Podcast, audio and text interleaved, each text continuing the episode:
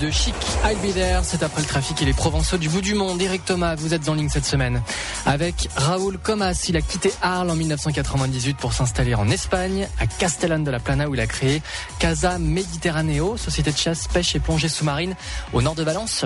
Raoul, comment ça se fait que vous soyez parti de Provence eh ben, je suis parti de Provence parce que j'étais plombier à Arles, je suis originaire des guerres. À l'époque, il y avait déjà la crise en France.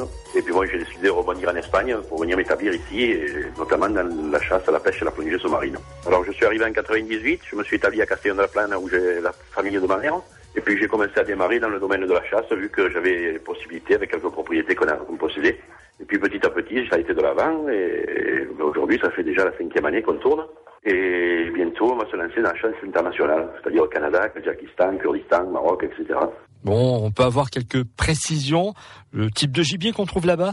Alors, sur nos domaines de chasse, qui ressemblent beaucoup à la province, euh, aux collines de Provence, euh, on a de la perdrix, évidemment, c'est le pays de la perdrix rouge ici, du lapin, du lièvre, euh, notamment les grives. Les gens viennent beaucoup pour chasser la grive chez nous. les fameux bouquetins ibériques, les canards dans le delta de l'Èbre, on peut chasser la nuit d'ailleurs. Tout ce qui est sanglier, cerf, enfin même des loups, on est assez complet. On a les cailles migratoires qui remontent de l'Afrique tout le gros gibier est sauvage. Les territoires, c'est tous des territoires ouverts. J'ai jamais clôturé un territoire et je le ferai jamais. Et puis ensuite, bon, je repeuple avec de la perdrix que j'élève moi-même. C'est une perdrix qui est croisée avec une perdrix rouge et une perdrix grecque, comme on l'appelle en Provence, à la Bartavelle. Donc ça fait des oiseaux de qualité qui volent très fort. Ce que les chasseurs recherchent d'ailleurs. Et, les domaines de chasse sont où exactement? On chasse principalement dans le Bama et Strasbourg, c'est-à-dire euh, entre Tarragone et Castillon de la Plane, dans le delta de l'Èbre, dans la région de Cuenca, Teruel, Castilla-La Mancha, Zamora, Badajoz, l'Andalousie pour les Monterillas. Alors nos superficies de chasse vont de 750 hectares pour la plus petite jusqu'à environ 42 000 hectares pour la plus grande.